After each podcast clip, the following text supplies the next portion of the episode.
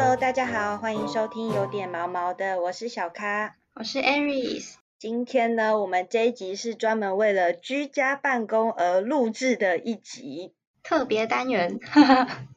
对，没错，就是想要跟大家聊聊居家办公有什么样的趣事。重点是你居家办公的时候，到底会不会影响你的宠物，打扰到它的生活呢？因为我们现在就是我们这边是那个新闻媒体嘛，所以我们就是其实已经启动大概一个多礼拜的远距办公这样。然后像像我现在自己在家，因为我刚好住板桥，所以就是就是居家办公一阵子。然后我自己是觉得，因为我平常休假的时候就蛮长一整天都在家里的，所以我觉得我我我的猫好像其实还好，只是会比如说我如果写稿写一写又去烦他的话，他好像会一如往常的露出一个生无可恋的表情。看来，我想你应该是真的影响到他了，所以我们今天就是邀请到我们 东森宠物云的医生罗怡婷罗医生，要跟大家分享一下我们居家办公到底是不是会对猫狗产生隐形的压力呢？欢迎罗医生，欢迎罗医生，Hello，大家好，嗨，医生好。现在大家就是都在居家办公啊，然后都会打扰到我们猫狗原本平静的生活了。像刚刚 Aris 就是有聊到他在家 上班的时候，嘿，对的状况。因为其实猫咪的话，其实狗猫都差不多啦。它们其实，在你平常正常规律上班的时候，它们其实就会去适应了一个生活模式。有几点，他就是自己在家，他要睡觉。嗯，对。然后像你在家之后，他该睡觉的时间，我们人可能会去。抱他叫他又撸他，尤其有有小孩子的家庭，那他们就没办法好好的休息，那可能就会有一些比较紧张或者是有些压力的状况。哦，Aris，你的嘎逼会吗？那我一开始我我其实觉得这个有点意想不到诶。对啊，因为就是其实对我我自己身边的例子是这样，就是可能身边人听到 OK 在家办公，可能都会觉得很开心，就觉得哇，我可以跟宠物相处久一点。然后可能也是因为我们现在实施的时间还没有到真的很久，所以大家可能就还在处于那个新新鲜感嘛，或者是对，处于那个是新鲜感蜜月期中，还没有去感觉到宠物的压力的部分。那你的嘎逼就是你这样，哎，Aris，你已经居家办公一个礼拜多了嘛？差不多。那你的嘎逼就是就是这 after 跟 before 有什么差别？其实我觉得还好哎，我就。我就觉得就是时间还没有到很久，所以他好像还好。但我想问医师的是，刚讲到的那个作息的部分，是不是其实猫狗它们就是如果它们觉得作息被打乱的话，会有怎么样的表现？诶，其实每只不一样。比如说，假设这一只是非常粘人的宠物的话，那它肯定非常非常非常的兴奋，然后一直黏着你，无时无刻就是要跟着你，看到你。然后像这类型的宠物就会有个状况，说假设之后我们很幸运的恢复了正常状况，非常非常好，大家都去工作后，那他们就会出现类似一个分离焦虑症的状况。对，就是在黏人宠物来讲，那以非常独立的宠物来说，刚开始就像我们刚刚说，可能就新鲜感，然后久了之后。他们可能会呃，大部分都是休息时间被压缩，因为有人一直在附近走动，或者是有声音叫他，他们可能就会一直嗯处在一个醒来的状态，没办法好好的休息。嗯，长时间的话，通常压力大概会先影响到他们的饮食的改变，然后或者是过度的舔毛之类的状况。啊，狗狗也会吗？其实狗狗也会。只是因为我自己养猫的经验比较多，所以我觉得猫咪好像会比较明显。狗狗的话，正常来讲，其实狗狗也会啦。刚医生讲，我才想到，就是我之前有，比如说有一阵子，假设那时候可能工作比较忙，或者自己私事比较多，然后我太连续太多天比较晚回家，然后嘎逼嘎逼，就我回家之后，我我家那只猫就太多天的话，我家那只猫会生气咬我。就 是就是，我就觉得他那种好像是想要求关注，但我可能在忙或什么的，我就有点敷衍，然后或者是有点忽略他，然后他就会生气。然后我还想到说，是不是有些宠物会就是因为比如说它看到主人命就在家，然后他很想要去跟主人玩，或是想要引起主人的注意，可是主人没有办法理它，这样对狗狗或猫咪来说，是不是也会有点，就它是会觉得很心情很沮丧，就它不不理解为什么会这样？我觉得应该是会，医生怎么看？多少还是会啦，然后他们会在。用其他方式去引起你的注意，比如说你一直都不理它，但是它只要吐了或者是乱尿尿或乱咬东西，你就会马上跳起来冲向它，它就觉得啊这招有效，对吧？这是比较一个基，这个是比较严重的状况，就会导致一个行为的问题啦。嗯，就他们的压力会用行为来表现，而且我像看，就是比如说，因为像台湾可能就是刚刚实施没多久，可是像可能美国或国外其他有很多地方。因为他们疫情比较严重一点的 之前，然后所以他们有些人久了对，所以他们有些人甚至是已经居家办公大概一年多，或者是甚至就是在居家办公的这段期间才去领养那个宠物，就是居家办公这件事情让他们领养宠物的风潮很有点兴盛这样。然后就我就想到说，所以那个假设他真的是疫情期间领养的那个宠物，就是等于是。来到这个家里，他习惯的就是那个 work from home 的作息耶。这样如果之后就是主人还要再回，就是回到办公室的话，他们是不是也会什么？有些个性的比较粘人的猫狗是就会也会出现一些分离焦虑，会有点形成一些问题。对，有可能就是他们要重新去适应一个新的生活模式啊。然后对于有一些猫狗来讲，它们的适应会比较慢，然后就容易形成到一个焦虑的部分。哦，那医生，因为就是台湾是大概上个礼拜就是升级全国三级警戒嘛。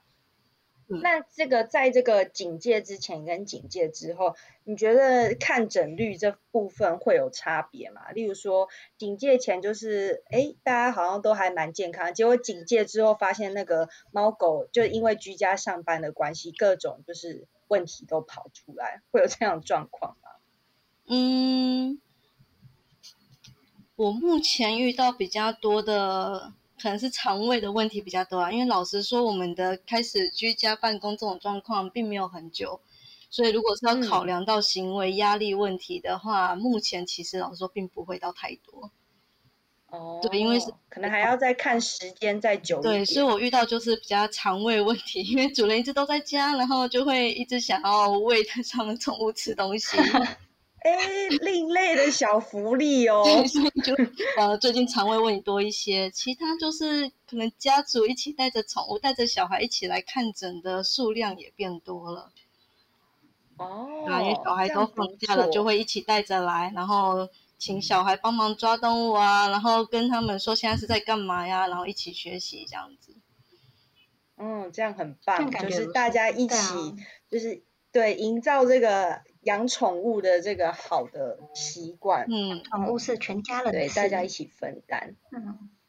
没错。那刚刚都是比较多讲到这个猫咪的这个压力，那狗狗嘞，看看起来狗狗好像比较比较活泼外向，他们会也会因为就是主人在家上班，会不会变得就是比较亢奋一点，或是说他们也会有不一样的压力嘛？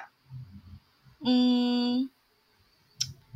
以我对狗狗的了解，不好意思，我对狗 毕竟没有养狗，所以有时候在生活方面的事情就会比较没那么经验，没那么丰富啦。嗯嗯。如果要跟主就主人跟我分享的，大概就是说，嗯，狗狗就会一直黏着主人啊，他们很开心。嗯。对，至少因为我遇过跟我分享是小型犬，像贵宾来，他们就真的好开心哦，主人一直都在家，好嗨哦，好可爱。嗯。然后反倒是说，主人如果在家，然后工作把门关上不理的话，他们可能就会一直叫啊，一直叫。平常如果主人不在家的话，哎，他们监控这样看，其实狗狗都很安静，在门口一直乖乖坐着等。但是主人只要在家门关上，他们就一直叫，一直叫，一直叫，一直叫，一直叫。就想对，然后主人会在询问说，是不是有一些嗯呃可以分上宠物的。注意的方法，或者是可以让他们可以稍微 镇静一些，可以好好睡觉的一些什么保养品或药物之类的。嗯嗯，哦对耶，因为其实上班真的是一个，虽然说听起来在家上班，虽然说听起来就是在家上班，就是好像还蛮不错了，可以比较自由度比较高。可是因为工作毕竟是要很认真去投入的一件事，如果就是狗狗一直在旁边烦的话，好像会觉得说，嗯，哎，你真的影响到我了。所以有有什么方法可以就是就是分散他们注意力吗？Aris 那边嗯有朋友分享。我是我朋友，因为我有个朋友，好朋友是养狗，那他是有发现，假设之前一阵子，比如说那时候年假啊，就是年假就是大家都在家，然后他跟狗狗就是二十四小时都在一起，然后就后来可能就是开始开始回复回归到学校或开始工作之后，那就是刚开始那几天，他家的狗，他一出门一门一关起来，然后在在在门口穿鞋的时候，就听到他家的狗一直在发出那个嘿嘿嘿嘿嘿那个那 个哭声。我就觉得听了好心疼，然后他看那个宠物监视器，对啊，然后也会看到他的狗狗，就那尤其是那几天，就是会一直在房间走来走去，走来走去。但就是可能过几天会比较好一点这样。然后他那时候跟我说，他的方法是，他可能就是会会买那种有些给狗狗的玩具是里面可以藏零食的，然后狗狗就可以一直咬那个玩具，对，就是一直去闻啊，一直去咬，然后就把零食找出来。然后我我不知道那个玩具的正式名叫什么，但就是可以稍微分散他的注意力，这样就是玩玩具，然后找零食的这个活动。好像就是嗯叫嗅闻店吧，就是那个活动。那就一个一个一个球，然后里面可以藏零食这样子。我也不确定那个那个正式名字叫什么。嗯，嗅闻玩具啊，嗅闻哦玩具。那医生那边会提供玩具吗哦，益智玩具。那医生那边还会提供其他的方法或建议吗？其他的方法吗？嗯，嗯，我是 医生看起来也没辙，因为，哎，医生是不是不会被这个居家办公给影响？因为你们看诊一定要到，就是真的要到诊所去工作。目前是这样了，目前还没有居家的经验，对。但其实就是分散他们的注意力啊，就像其实刚刚益智哦游戏，老实说，其实是个非常好用的东西。对啊，哦嗅闻玩具益智游戏是真的非常好用的东西。然后其实刚开始，因为你都会在家嘛，所以他们会特别的兴奋。你要让他们去呃冷静下来，就会需要一些时间。所以你从一开始的时候就不能说，呃，就比如说你第一天居家办公回到家，你就开始一直陪着他们，跟他们说话，跟他玩。其实这样子，我个人是觉得这样子不 OK。嗯，，对，反而不好，对不不要让他觉得你好像一直在陪伴他。对对对对，就是可能从一开始的时候，你就要给自己跟给宠物制定了一些呃时间表，比如说这个时间是我陪你玩的时间，然后限时多久，半小时、一小时，然后接下来我就是做我自己的事，我们关上，我听我的音乐，然后我不管你，或者是说把狗狗关在一个。它可能比较熟悉的房间，比如说我可能有为狗狗准备一些房间啊，里面摆一些它的游玩具啊、玩具啊，或者是呃尿布垫之类的，就专属于狗狗的空间，让它就在里面休息，然后不要叫它、呼唤它、给食物都不要。嗯嗯，对，嗯就是要让他有一个说这段时间你就应该休息。嗯，嗯嗯就打从一开始就是给不要不要去破坏你平常工作 routine 之外的作息会更好。对，我的建议会是这样，尤其是对一些容易出比较黏人又容易出现分离焦虑的狗狗来讲，这个之后你也会比较好调整，恢复上班之哦后。对，呃，我觉得这很重要，因为看来台湾这个三级警戒可能不会那么快取消，所以我觉得各位饲主们，就是虽然说在家工作可以陪陪宠物还蛮不错的，但是这个长期抗战下来，可能还是要给彼此一个各自的时间，不要打坏他们的作息。要嗯多给他们一然点时间后让他们心理造事成一些，对，不要让他们造成一些心理的压力，这样子。对，就等于是说，他们如果一直在吠叫的话，可能主要狠下心来去尝试不理啦。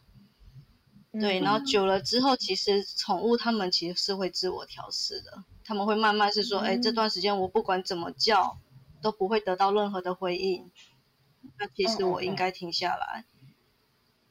嗯，对，这是可以去尝试看看的，因为其实这个就跟你平常出去办公室一样状况。但当然，如果是已经到了分离焦虑症的狗猫啦，这可能就还是需要去到行为学的治，就行为方面的治疗。嗯。哦，真的，觉得大家就是可以，就是赶快笔记下来。对，哎，那个我们在，因为我们就是现在都实施那个远端工作，所以其实我们这一集的录音是远端录音，然后大家会是听到有那个喵喵叫的声音，就是 Aris 的咖啡，有没有觉得非常的居家感呢？各位听众朋友，觉得温馨。那咖啡现在一直在看我，对，超好笑。哎，那你上班的时，你你在打稿的时候，咖啡会烦你吗？所以白天他会自己找他喜欢的窝去睡觉，就是就。早上跟傍晚的时候回来，就中间那一段他会自己去睡觉，或是是我自己去烦他，坏不良示范。嗯嗯，好，那今天是不是就聊到这边？行，那我们今天这一集就对，就跟大家分享一下这些居家办公有趣的事情，然后大家要怎么样，就是。处理好跟宠物在家分配这个时间的比例，不要我们不要让他们，因为我们突然多了很多时间在家，对他们产生压力。所以大家可以听一下医生刚刚建议的，就是要规划好时间表，然后大家要分配好彼此的时间，不要互相影响。这样对，尤其是有小孩子的家庭呢，一定要多准备一个让宠物可以躲藏的空间，尤其是猫咪，毕竟 猫咪。喵星人，我们绝对要有一个可以躲的地方，不能被任何的打扰，而且你也不要说随时随地就突然冲过去揉捏抚摸叫他们。嗯，好，对，就是自主跟宠物之间还是要彼此尊重。好，没错。那我们今天大概就聊到这边，喜欢我们的话，欢迎留言告诉我们，给我们五颗星评价。每周一五准时订阅跟收听，有点毛毛的。没错，然后还要记得追踪有点毛毛的 Instagram 哦，我们都会发一些很棒、很实用的小贴文，提供给各位饲主哦。没错，好，那我们谢谢罗医生跟大家分享这个居家办公如何跟猫狗相处，谢谢罗医生，谢谢，谢谢，好，大家拜拜，拜。